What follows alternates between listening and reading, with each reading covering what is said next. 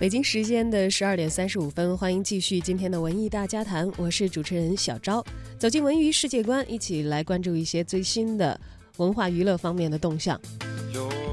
近日呢，作为奥斯卡的主办方，美国电影艺术与科学学院每年呢都会招收大量的新会员。今年招新的人数呢再破纪录，七百七十四人。获邀成为了其中的成员，有二十多名中国的华人电影人加入，包括大家熟知的姜文、张曼玉、刘嘉玲、梁朝伟、范冰冰，还有甄子丹、冯小刚、陈可辛、杜琪峰等等等等啊，他们呢都获得了奥斯卡的投票资格。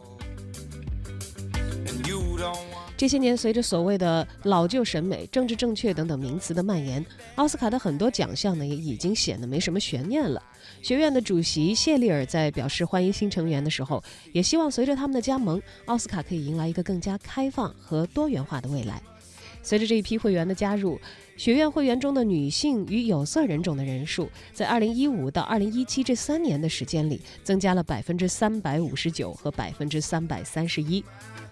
为了应对一系列的争议，美国电影艺术与科学学院此前曾经制定了全新的会员以及投票规则，还表示将在2020年以前将女性和少数族裔的人数增加两倍。达到这一目标呢，也意味着在2020年之前，学院还要增加500名非白人的会员以及1500名女性的会员。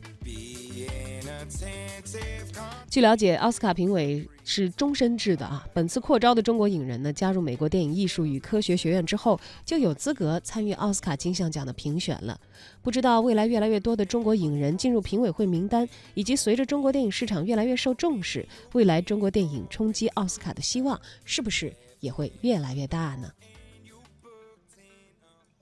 你是不是像我整天忙